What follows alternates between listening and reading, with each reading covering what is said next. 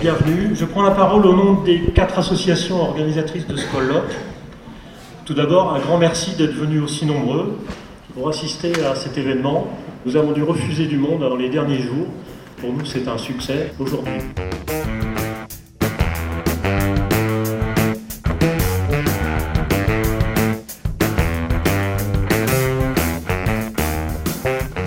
Bonjour évocation pour ce nouveau numéro de Rien à voir, magazine de la rédaction d'Alternante FM, du colloque national intitulé Accueillir les exilés, qui s'est déroulé sous haute surveillance à Saint-Brévin en septembre 2023. Ce colloque a été organisé par le collectif des Brévinois attentifs et solidaires, la Ligue des droits de l'homme, le mouvement contre le racisme et pour l'amitié entre les peuples et le secours catholique Caritas. L'intention première de ce colloque, c'était en fait de faire un point autour d'exposés et d'un débat dans un climat apaisé. Philippe Croze, président du collectif des Brévinois attentifs et solidaires. Sur un phénomène de société qui est donc le phénomène migratoire et qui concerne l'ensemble des Français. Et ça tombait bien parce que ça correspondait en date à l'éventuelle sortie et la discussion de la loi sur immigration et intégration qui va être débattue au Parlement. Nous sommes heureux que ce colloque se déroule à Saint-Brévin, qui a toujours été une terre d'accueil pour les étrangers. Qu'ils soient réfugiés comme les républicains espagnols en 1939 qui fuyaient la dictature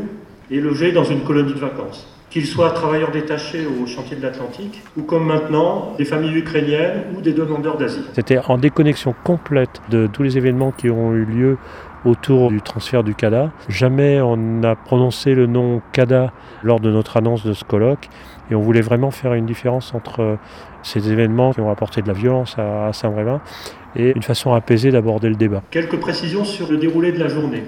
Ce matin, François Héran et Catherine Vitol de Vindel vont nous entretenir de la réalité économique, démographique et humaine des migrations.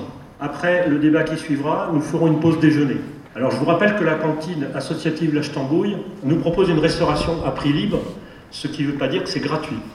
Donc euh, chacun donne ce qu'il a envie de donner, mais donne un petit quelque chose quand même. On reprendra à 14h avec l'intervention de Damien Carême afin d'avoir une vue sur les politiques françaises et européennes. Et ces propos sont suivis par ceux de Louis Imbert, qui expliquera comment se construit le discours politique sur le sujet et influe l'opinion. Après une petite pause, nous reprendrons à 17h. Vanina Roticcioli et Sophie Dru nous éclaireront sur le droit au séjour et ce qui risque de devenir dans une énième loi à venir. Et pour terminer, Marie-Christine Vergia nous fera une synthèse de cette journée dense.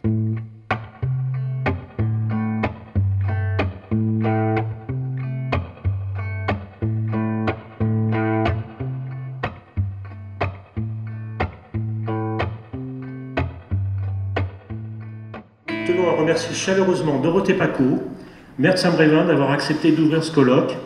Un geste courageux dans l'ambiance actuelle, et je lui cède donc la parole.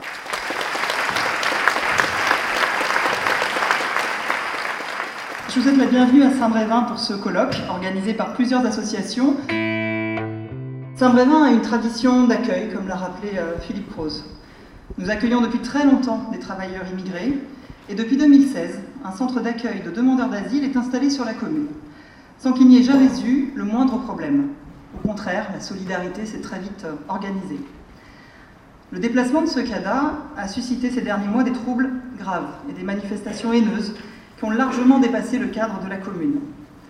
Je le déplore et je tiens à réaffirmer aux personnes accueillies ici, dans notre ville, d'où qu'elles viennent, que ces troubles sont le fait d'une petite minorité et que le mot fraternité apposé au fronton de notre mairie n'est pas un vain mot. En tant que citoyenne, je suis là pour écouter ceux qui ont fait de la question des migrations un sujet d'étude et de réflexion, et qui, au-delà des jugements hâtifs, des peurs, des ressentis, peuvent apporter des connaissances sur cette question et permettre ainsi un débat éclairé dont nous avons tous besoin et où chacun pourra se forger sa propre opinion. Alors je vous souhaite à toutes et à tous une très bonne journée, riche de savoir et d'échanges. Merci à vous.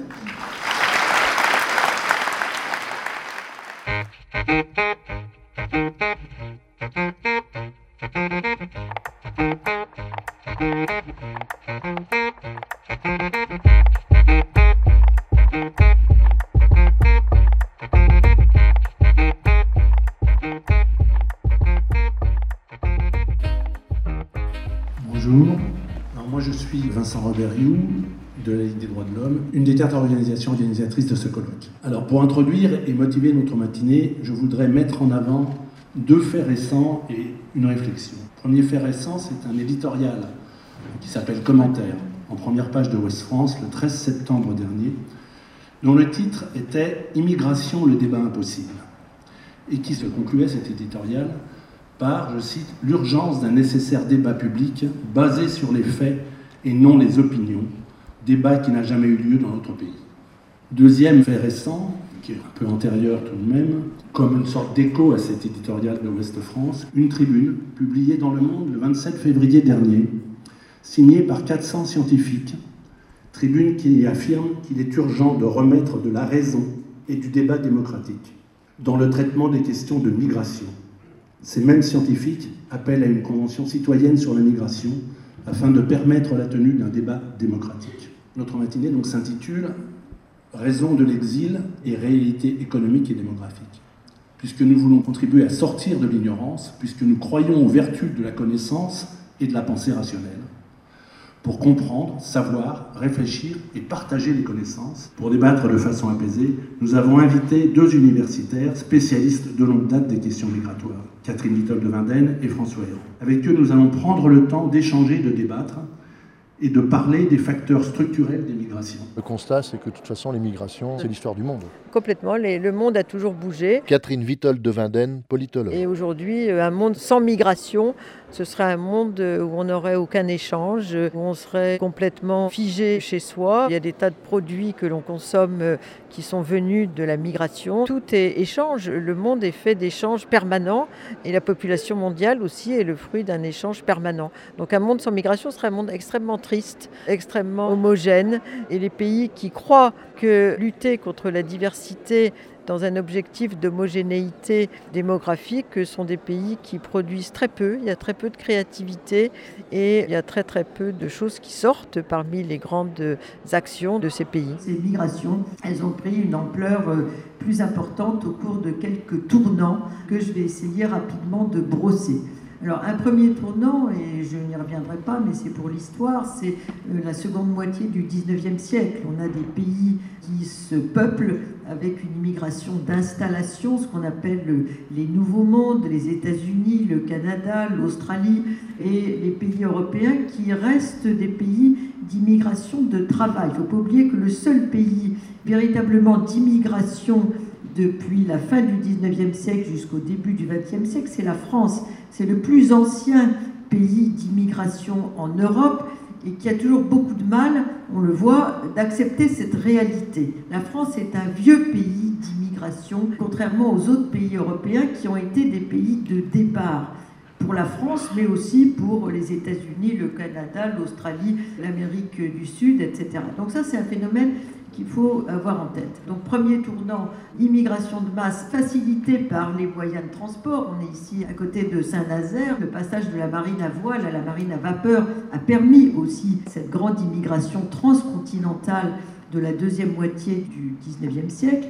Ensuite, euh, quelques autres tournants très importants. On a les reconstructions, notamment dans les pays européens, après les deux guerres mondiales, dans des contextes où, surtout en France, on manquait de main-d'œuvre, puisqu'il y avait eu peu de naissances euh, auparavant. Donc il a fallu faire appel à l'immigration dans les années 20 qui ont suivi la Première Guerre mondiale et dans les années des 30 glorieuses qui ont suivi la Deuxième Guerre mondiale.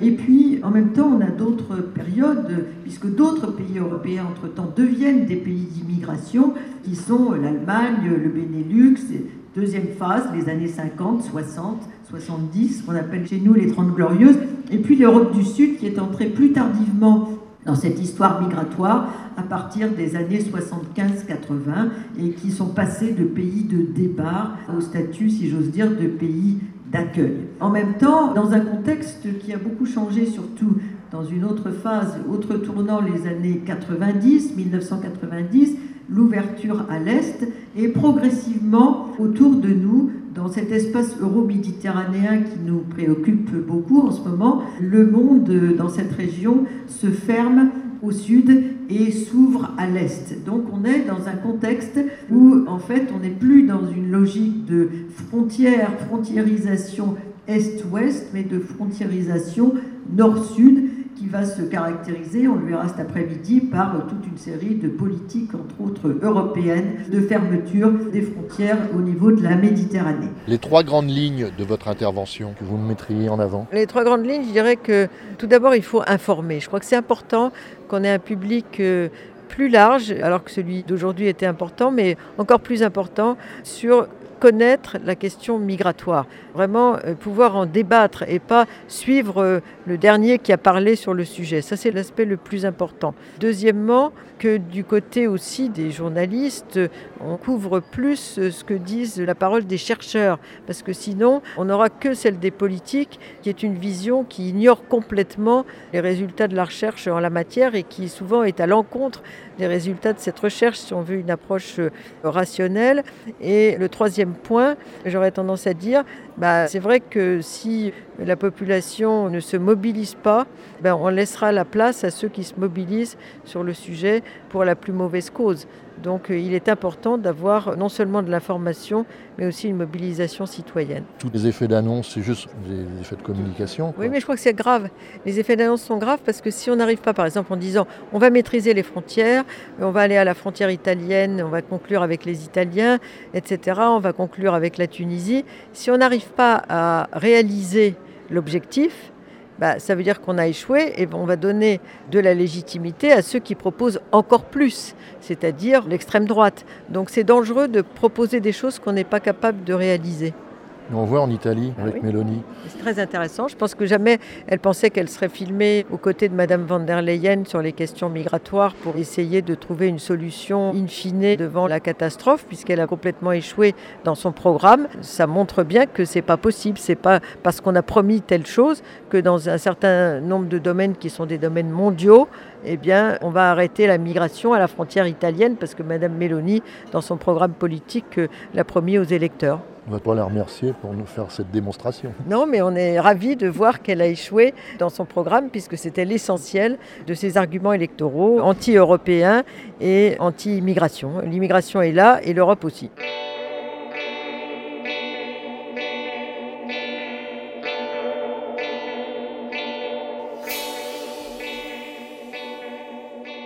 Travail des chercheurs, François Héran, démographe. c'était essayer d'apporter des données c'est d'abord de présenter des données comparatives, parce qu'une bonne partie du débat actuel sur l'immigration est un débat très quantitatif. À droite et à l'extrême droite, on n'arrête pas de citer des chiffres.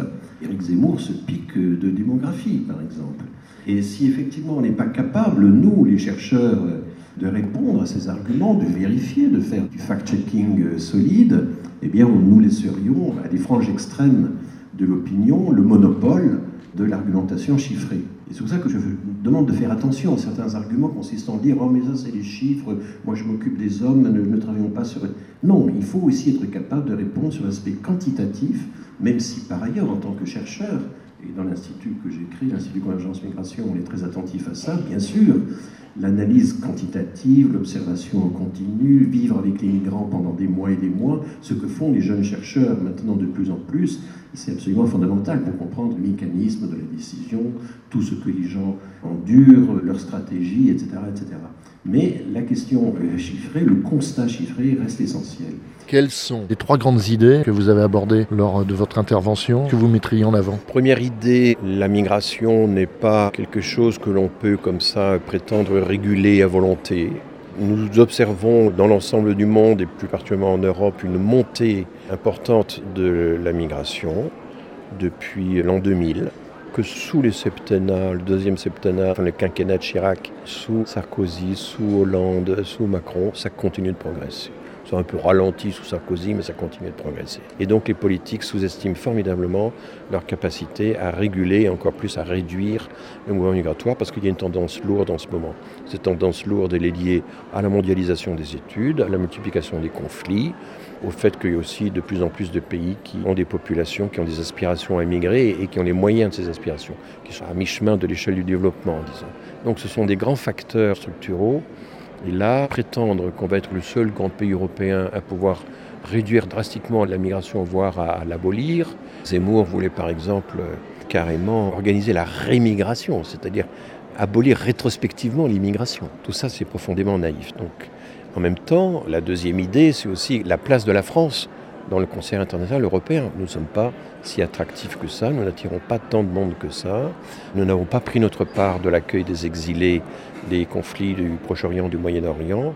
Et donc euh, l'idée que nous serions formidablement attractifs est une idée fausse.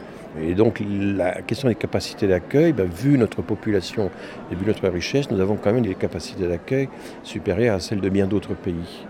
Et puis après, moi, la troisième idée que je vois, c'est qu'il n'y a pas uniquement une question quantitative, il y a aussi l'aspect qualitatif et très profond, c'est que les minorités migratoires qui s'insèrent dans la société française, eh bien finalement se rapprochent de la population française au lieu de s'en séparer, contrairement à ce qu'on dit. Ces minorités se majorisent, elles vont faire partie de la majorité dont les contours vont être redéfinis, vont se dilater. Du coup, la thématique du grand remplacement n'a pas grand sens parce qu'elle se fonde sur une idée, une vision tout à fait figée des frontières entre majorité et minorité, entre français et étrangers ou natifs et immigrés, qui ne correspond pas à la réalité puisque depuis des décennies, on a vu le mouvement inverse s'effectuer. On a maintenant des données sur les origines non seulement des parents, mais aussi des grands-parents. Et il y a une grande enquête qui a été menée par l'INSEE, l'Institut national de la statistique et des études économiques, d'une part, et par l'INED, l'Institut national d'études démographiques, que je connais bien parce que j'ai dirigé cette boîte pendant une dizaine d'années.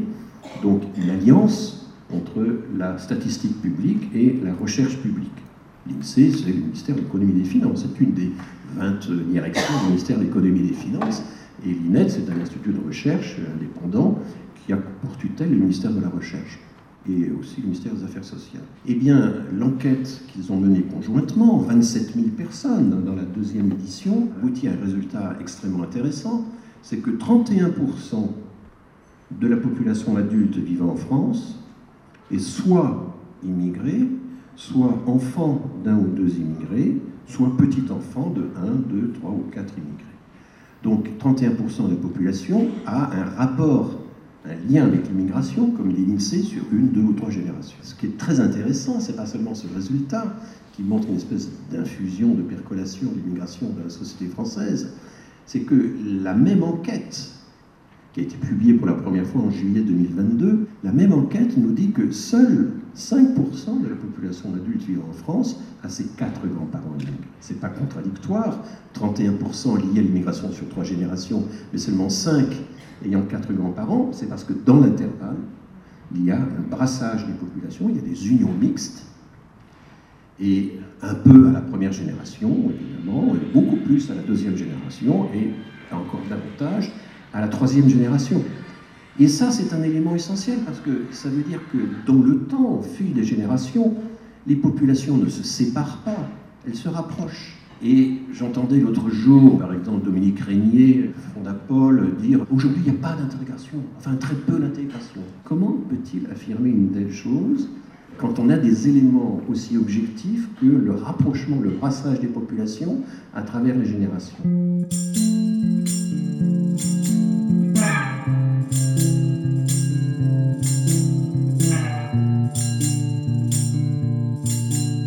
Évocation pour ce numéro de Rien à voir magazine de la rédaction d'Alternante FM du colloque national intitulé Accueillir les exilés qui s'est déroulé à Saint-Brévin en septembre 2023.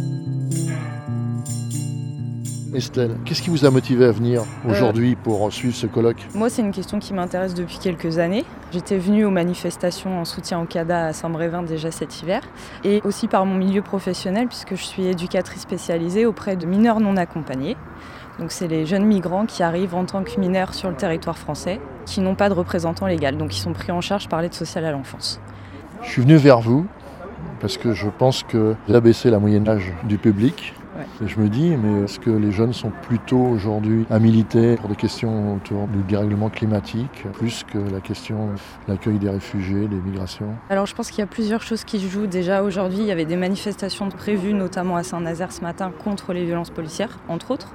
Et je pense que fait, les jeunes sont intéressés par des modes d'action un peu plus radicaux et que passer une journée entière à échanger justement ou à débattre et à prendre des informations, c'est pas ce que les jeunes recherchent même si je pense que les deux sont importants. C'est plus d'actualité, les colloques, si on veut s'adresser aux jeunes? Je dirais pas que c'est plus d'actualité, mais je pense qu'il faut peut-être changer les formes d'organisation des colloques, que ça passe peut-être beaucoup plus par les réseaux sociaux, la communication aussi, qu'elle se fasse sur les réseaux sociaux. Moi, j'ai eu l'information par mail, je sais qu'il y a eu pas mal d'affichage euh, dans l'espace public mais tout le monde ne fait pas attention à cette information-là. Il y a peut-être aussi un problème de communication là-dessus. Les jeunes sont peut-être plus capables d'être euh, attentifs. Je suis un peu provoqué pendant plus de 10 minutes, non? Il y a peut-être de ça aussi, c'est pour ça que je dis qu'il faut peut-être réfléchir à d'autres formes, des formats peut-être plus courts, mais sur des temps euh, différents. Enfin, même pour moi, hein, une journée, c'est long. Je viens, mais, euh, mais c'est long. Et c'est beaucoup d'informations d'un coup à engendrer. C'est aussi fatigant. Vous avez assisté aux deux premières prises de parole. Qu'est-ce que vous en avez retenu Il y a beaucoup euh, d'informations, mais qu'est-ce qui ressort de leur intervention Alors moi j'ai bien aimé les facteurs en fait structurels de l'immigration. J'ai pas découvert grand-chose parce que comme je travaille dans ce milieu-là, moi je m'informe aussi beaucoup à côté. Et en étant en contact de public de migrants, on apprend aussi beaucoup de choses sur les situations de leur pays d'origine et tout ça. Mais je pense que ça, c'est vraiment des informations qui sont importantes et à diffuser largement bah, pour que l'opinion publique change en fait. Quand on observe la salle et qu'on est dans les statistiques, on est dans le comptage, qu'est-ce qu'on en déduit? Alors c'est plutôt des jeunes retraités. Catherine Vitol de Vinden, politologue. Qui veulent en savoir plus dans l'ensemble des gens qui sont solidaires avec les migrants et critiques à l'égard de la politique nationale et européenne restrictive et sécuritaire qui est menée à l'égard des migrations. Donc c'est plutôt un public informé qu'on rend compte souvent dans les débats, les universités du temps libre, universités populaires, etc. C'est le même public de militants associatifs ou d'anciens profs du secondaire ou de gens qui sont intéressés par les idées, qui aiment en savoir plus. Donc c'est ça le public. Et les jeunes, ils sont où? Alors les jeunes, on n'en a pas vu beaucoup, il y en a quelques-uns, mais un petit peu épars. La génération qui est dans la salle, c'est la mienne aussi. En fait, on a une culture du militantisme parce qu'on est arrivé à, disons, à l'âge de la majorité autour de mai 68. Et donc, euh, je crois que qu'on soit militant ou pas, il y avait l'idée qu'il fallait agir dans la cité, agir dans la cité. Et je crois que ça c'est très important parce que je suis aussi à la Ligue des droits de l'homme et il y a toute une génération de gens comme moi qui sont dans cette culture où il faut être citoyen, il faut réagir, il faut agir. Et je pense que chez les jeunes, c'est plus du tout ça leur culture. Ils n'ont pas été formés à ça parce que pour eux, il y avait beaucoup de choses qui allaient de soi. Elles avaient déjà été battues, contre-battues, débattues, etc. Donc ils n'ont pas toujours conscience que rien n'est jamais acquis et donc, il y a beaucoup moins de culture du militantisme que la génération qui est la mienne, qui sont des gens qui avaient en gros 18 ans ou 20 ans en 68. Voilà. Les militants sont passés d'agir pour la cité à agir pour le climat, c'est ça? Oui, c'est ça. Aujourd'hui, je crois qu'il y a beaucoup de militantisme chez les jeunes. Moi, j'enseigne à Sciences Po. C'est vrai que la question de l'immigration, dans l'ensemble, et j'enseigne pas seulement à Sciences Po, dans d'autres universités, on me demande de faire des cours euh, ponctuellement, ils sont quand même pour la cause des sans-papiers, ils sont pour la cause euh, des pays du Sud, etc. Mais mais leur militantisme, pour l'essentiel, c'est le climat. Là où il y a de la solidarité, un peu trans, euh, qui est beaucoup moins politicienne ou politisée, c'est la question du climat. Ça, c'est vrai.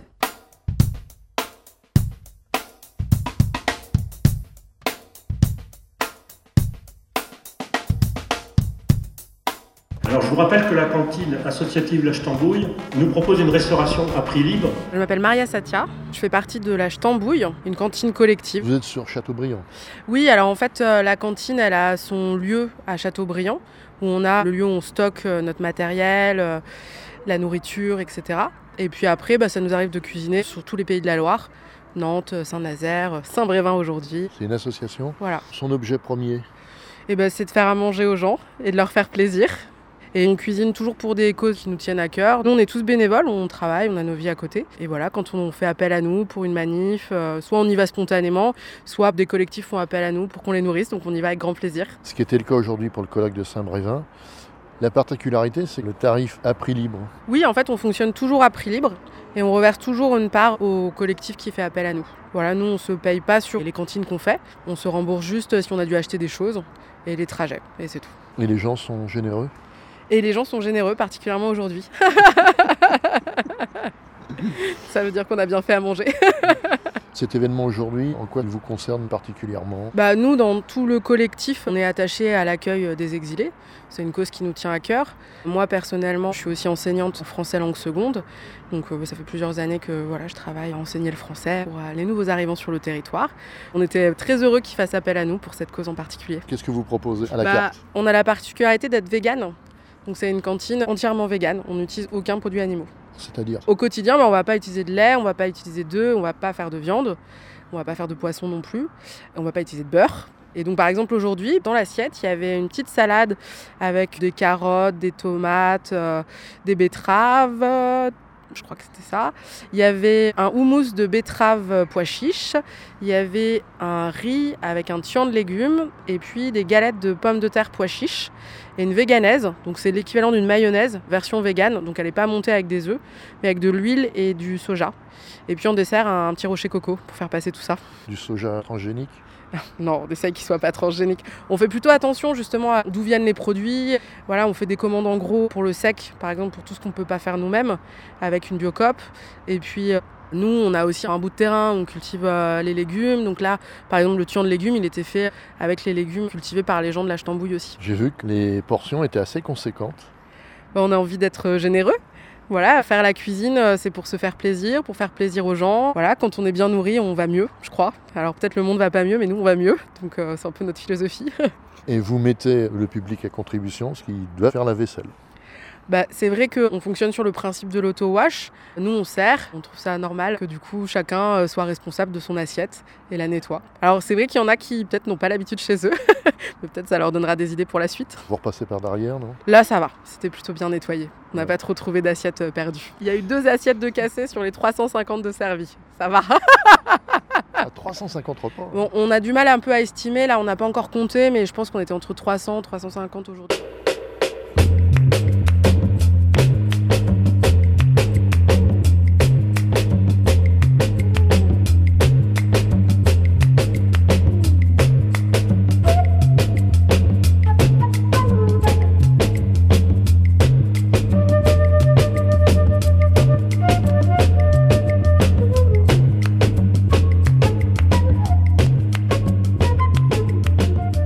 Évocation pour ce numéro de Rien à voir magazine de la rédaction d'Alternante FM du colloque national intitulé Accueillir les exilés qui s'est déroulé à Saint-Brévin en septembre 2023. Est-ce que vous avez bien mangé? Bien. Alors, on va commencer par les présentations. J'ai autour de moi notre ami Damien Carême et notre moins ami Louis Imbert. Nous allons commencer par les présentations. Louis Imbert, on commence par le petit genou de l'équipe, euh, moi-même étant le régional de l'équipe, Gaspard. Louis Imbert euh, est enseignant-chercheur. Il est doctorant en droit public à Sciences Po Paris. Louis Imbert traitera après Damien Carême du thème évolution du discours politique sur les migrations et fabrique de l'opinion. Il a tenu à me dire que c'était une évolution à la fois française et internationale qu'il traitait. Damien Carême, vous le connaissez pour beaucoup d'entre vous. Il est député européen depuis 2019, je crois. Damien Carême a été pendant 19 ans, je crois, maire de Grande-Sainte. Grande-Sainte, c'est cette ville de 20 000 habitants dans l'agglomération de Dunkerque. Et il euh, s'est fait connaître euh, il y a quelques années déjà pour avoir ouvert, constatant la faillite de l'État, avoir ouvert un centre d'hébergement digne avec, je crois, MSF à l'époque, et qui a fait grand bruit. C'est avec Damien Carême que nous allons commencer pour nous brosser un panorama le plus exhaustif possible des forces et des faiblesses de l'Europe pour nous brosser un panorama, en gros, entre les forces, comme disait un chercheur, de l'hospitalité et celle de l'hostilité en Europe, sachant ce que nous savons, à savoir l'effet grandissant de l'hostilité de l'Europe. Nous aurons évidemment l'occasion de parler de Lampedusa et d'autres. Mais pour l'heure, je laisse la parole à vous, Damien. Quelle part ou quel poids ont ces questions autour de l'immigration au sein du Parlement européen? Damien Carême, député européen. Tout le monde en fait un poids extrêmement important alors que qu'encore une fois, on en fait un problème là où ça ne devrait pas l'être. Oui, il y avait des choses à réformer dans ce pacte asile-migration qui n'est pas bon, mais ça ne va pas dans le sens où on souhaiterait cette modification. Aujourd'hui, on le rend de plus en plus sécuritaire. Donc c'est un sujet d'actualité, et malheureusement, l'actualité j'allais dire presque quotidienne, voire hebdomadaire, avec les bateaux qui sombrent en mer, etc., n'affecte même plus personne. Il n'y a que là, quand il y a 5000 personnes qui arrivent ou 10 000 personnes qui arrivent en une semaine sur une île où tout le monde s'agite, tout le monde s'affole, tout le monde fait de la récupération politique, tout le monde y va de sa petite phrase, machin, mais sans apporter réellement aucune solution. On le voit bien depuis ce matin, mais mais ça fait depuis toujours en fait. On reprend les vieilles recettes qui marchent pas pour essayer de les durcir encore plus. Et voilà, c'est vraiment, je pense que Catherine Vittel de Windel ce matin l'a bien dit, on cherche plus à flatter l'électorat qu'à régler les problèmes. Quel est l'impact, les conséquences du Brexit? Elles sont énormes chez les Anglais, un peu sur l'Europe. Sur la question migratoire, bah, il n'y en a pas beaucoup, puisqu'on essaye de bloquer, mais ça passe pas. Et Dieu sait que ça fait 20 ans que je connais cette situation-là, donc euh, ça continue de passer. C'est plus la politique française, c'est pas le Brexit, c'est l'accord bilatéral France-Grande-Bretagne en fait, qui est monstrueux sur le plan des droits humains. Alors du coup, on assiste à autre chose. Les gens descendent, vont plus bas, les gens partent au dernier moment à Calais, au moment où ils savent qu'ils auront rendez-vous à 18h à tel endroit pour essayer de passer. Et donc euh, ils franchissent. Mais donc tout ça ne sert à rien. On dépense énormément d'argent. Sur Calais, on en est à 1,4 milliard millions depuis 2012, je crois, d'argent public dépensé pour renforcer la frontière. Il n'y a jamais eu autant de passages. On voit bien que c'est un échec total. Sauf qu'aujourd'hui, il y a des morts. Il y a des morts dans la Manche.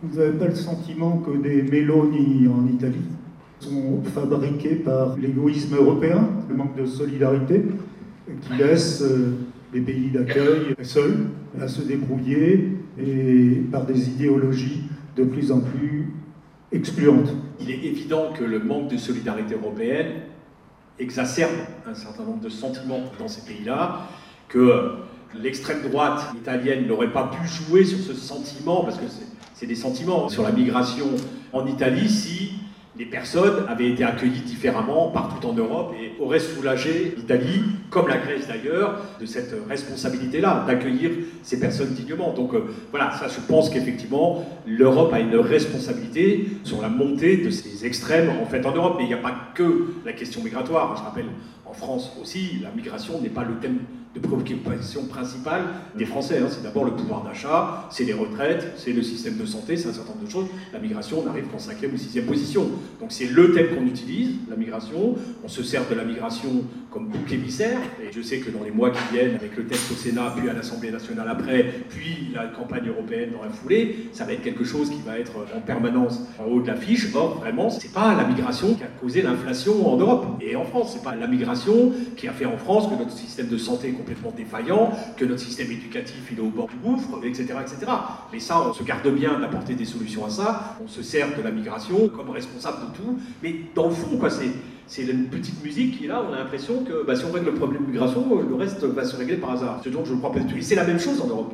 C'est vrai qu'on a poussé des pays, les politiques européennes, le pacte de stabilité, voilà, on demande aux États de ne pas trop s'endetter, la CRIC fait qu'il bah, n'y a plus de services publics, service public, c'est les gens qui examinent les demandes d'asile. C'est ce que disait François Héran ce matin. Les préfectures ont perdu 14% de leurs effectifs. Et on se dit que les procédures, c'est vachement long. Ah oui, c'est vachement long, les procédures. Quand il n'y a plus de fonctionnaires pour étudier les cas, bah forcément, ça...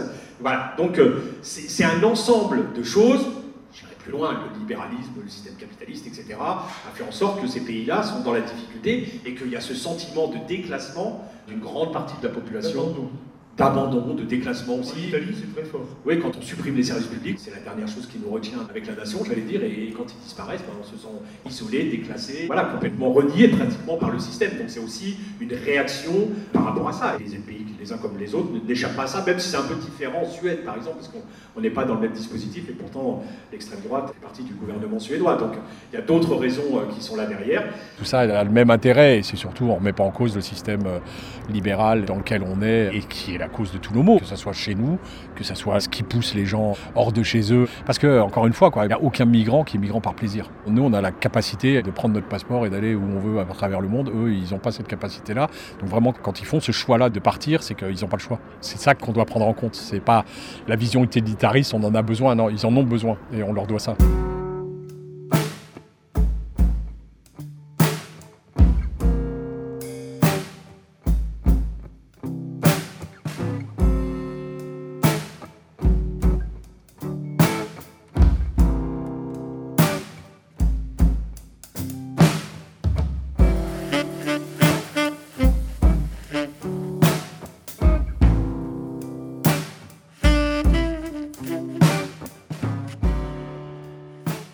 J'ai expliqué que je souhaitais déconstruire l'imaginaire de l'invasion migratoire et donc euh, m'intéresser à la manière dont on envisage constamment au cours du temps les étrangers comme des envahisseurs. J'ai cherché à montrer comment cet imaginaire s'était construit, reconstruit au fil du temps, comment il s'était banalisé et donc, en retraçant une généalogie, une généalogie sur environ 150 ans en France, de discours hostiles à l'immigration qui passe justement par cet imaginaire de l'invasion.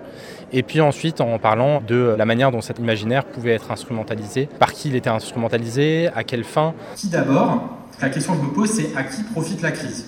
De manière générale, on peut dire qu'une large coalition d'acteurs, d'acteurs politiques, mais aussi économiques, tire profit des angoisses de la population européenne et française. Mais plus spécifiquement, je voudrais ici mentionner quatre catégories d'acteurs. Alors, il y a tout d'abord, on l'a vu de manière assez éclatante dans la généalogie, les responsables politiques. Pour eux, il me semble que l'imaginaire de l'invasion représente une forme de capital politique, une forme de rente politique peut-être, un outil dont ils se servent périodiquement à des fins électoralistes ou pour avancer un agenda politique particulier.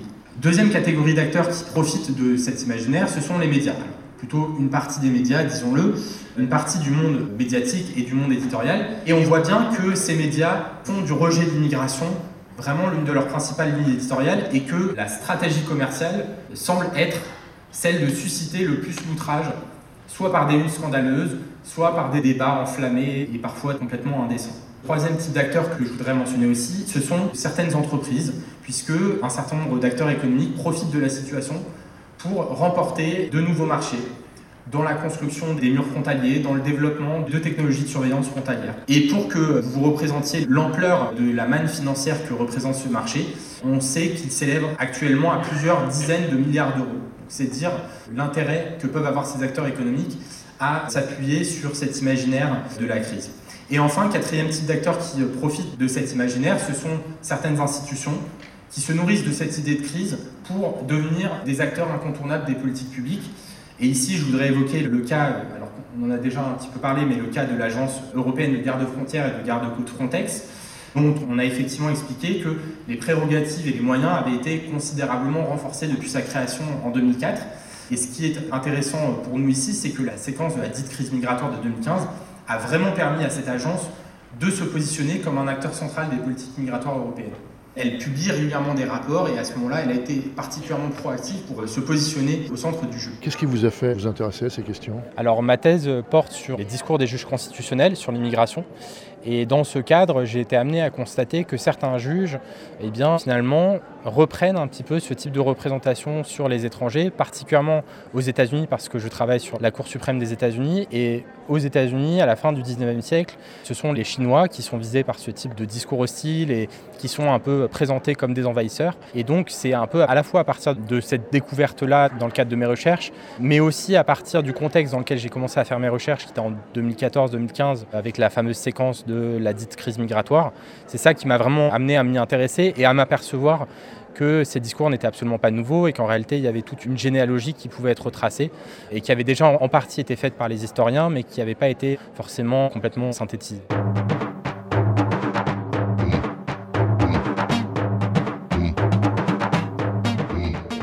Peut y avoir des logiques économiques. J'en ai parlé sur la question de certains acteurs qui profitent de cette impression d'être submergés pour, par exemple, vendre des technologies de surveillance frontalière.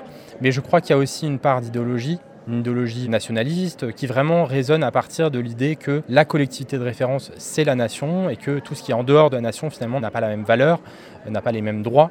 Et donc je crois qu'il y a vraiment cette idéologie-là qui postule une différence absolument irréductible entre des nationaux et des étrangers, notamment dans la théorie du grand emplacement, il y a vraiment une part pour le coup raciste, et qui là aussi n'est pas nouvelle parce que finalement on voit bien que dès la fin du 19e siècle, il y a ce type de discours de crainte d'une race qui submergerait une autre race. Il y a aussi cette idéologie-là euh, qui je crois continue à être présente dans certains de ces discours. Merci à Michel Sourget, Philippe Croze, Catherine Vitol de Vindenne, François Héran, Damien Carême, Louis Imbert pour leur libre participation à ce reportage enregistré à Saint-Brévin en septembre 2023 lors du colloque national intitulé Accueillir les exilés. Certains extraits d'intervention des invités du colloque que nous venons de diffuser ont été resserrés sans en altérer le sens.